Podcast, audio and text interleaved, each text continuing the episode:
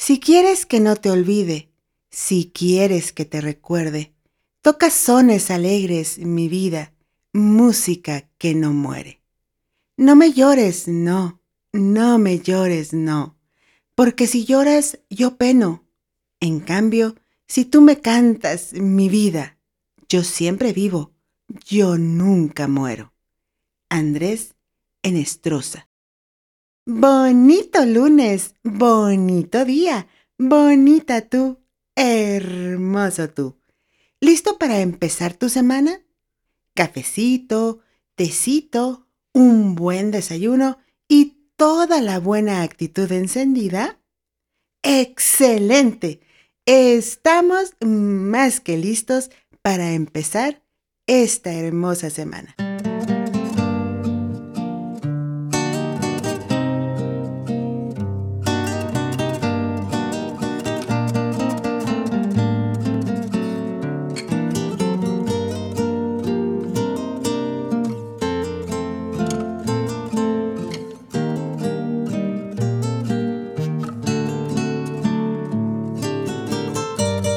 Te saludo desde Tierras Potosinas.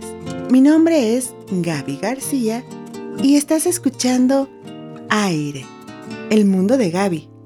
Este es el episodio número 48. Acompáñame. Noviembre, un mes que conocemos por sus tonos en morado y naranja, con sus olores a pan de muerto, con sus bellas tradiciones para recordar a todas esas personas que se han adelantado en el camino. No estarán físicamente con nosotros, pero sin duda alguna viven aquí, aquí en nuestros corazones. El mes de noviembre debe su nombre a que por allá en tiempos de los romanos, como ya en varias ocasiones te lo he comentado, y de acuerdo a su calendario, el año comenzaba en el mes de marzo. En consecuencia, era el mes número 9. Y aunque en la actualidad es el undécimo mes, aún conserva el nombre, mismo que viene del latín novem, que significa nueve. Exacto, así de simple, así de sencillo. Como mencioné, Noviembre inicia con colores y aromas muy significativos. Para empezar, el día primero de noviembre es la celebración de Todos los Santos. Es una fecha católica en la cual la Iglesia celebra una fiesta solemne por todos los difuntos que, habiendo superado el purgatorio, se han sacrificado totalmente.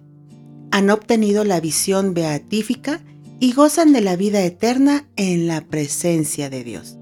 Por eso es el día de todos los santos.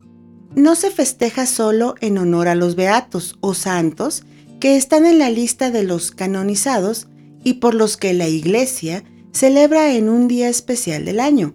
Se celebra también en honor a todos los que no están canonizados, pero viven ya en la presencia de Dios en su iglesia triunfante. También suelen recordar a todos los angelitos, o sea, a aquellos pequeños, niños difuntos. Inmediatamente llega el día 2 de noviembre, fecha en la que nuestras costumbres nos indican que podemos celebrar a los muertos.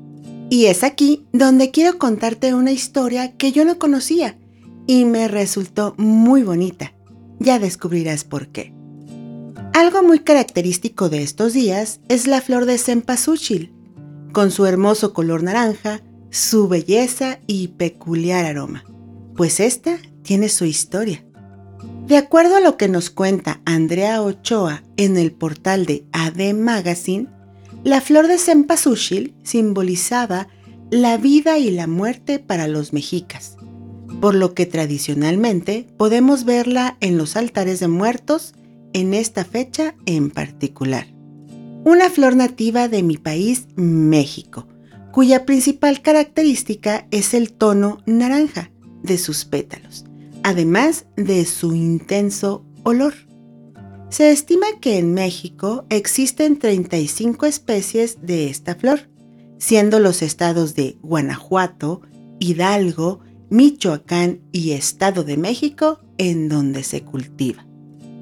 Cabe mencionar que a pesar de ser nativa de México, el mayor productor de esta flor es China, ya que en aquel país se le dan diversos usos medicinales. La flor de cempasúchil proviene del náhuatl cempahual, que significa 20 o muchos, y xochitl, que significa flor. En la época prehispánica, los mexicas asociaban el color de esta flor con el sol, además de creer que su olor atraía a los muertos, por lo cual era colocada en ofrendas dedicadas a estos.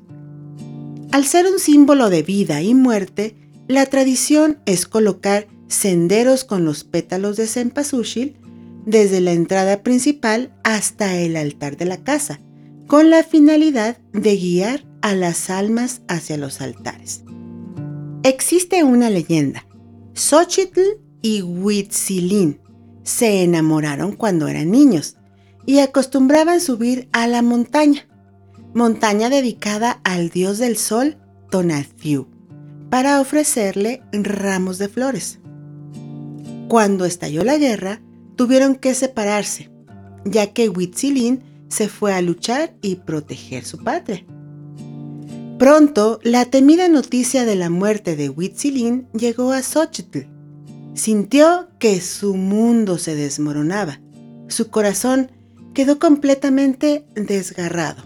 Entonces, decidió ir por última vez a la cima de esa montaña y pedirle al dios Tonatiuh que de alguna manera la uniera a su amado Huitzilín.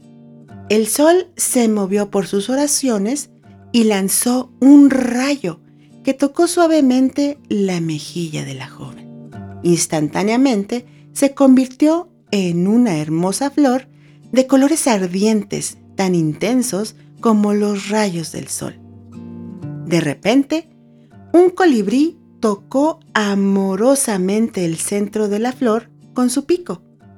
Fue Huitzilín, que renació como un hermoso colibrí.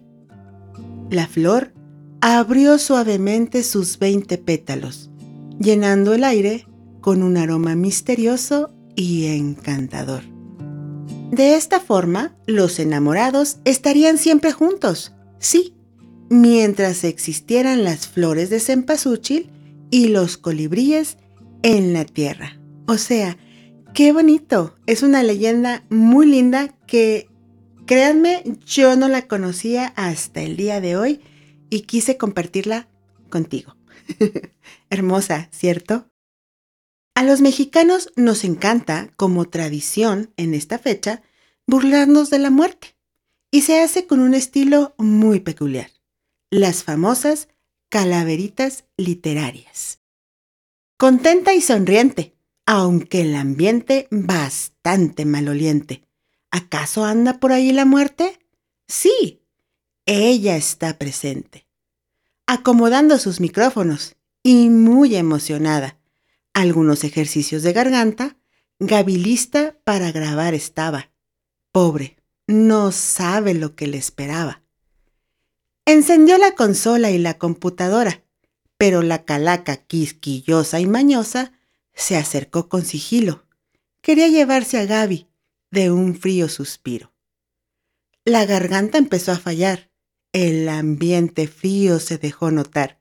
Las palabras no salían y la huesuda reía y reía. La calaca al lado de Gaby ya estaba. También quería grabar un podcast. Apúrate, Gavita, y acaba. No vaya a ser que te quedes helada. La muerte no espera y consideró que era mejor llevarse a Gaby en plena grabación. El micrófono se cayó, la grabación en silencio quedó, porque Gaby ya se petateó. Condenada calaca, bien fría que la dejó. Que tengas el mejor de los días. Y aguas con la huesuda, ¿eh? sonríe, sonríe tanto que tu sonrisa ilumine más que el sol. Nos escuchamos en la siguiente. Recuerda, pásala bonito. Bye bye.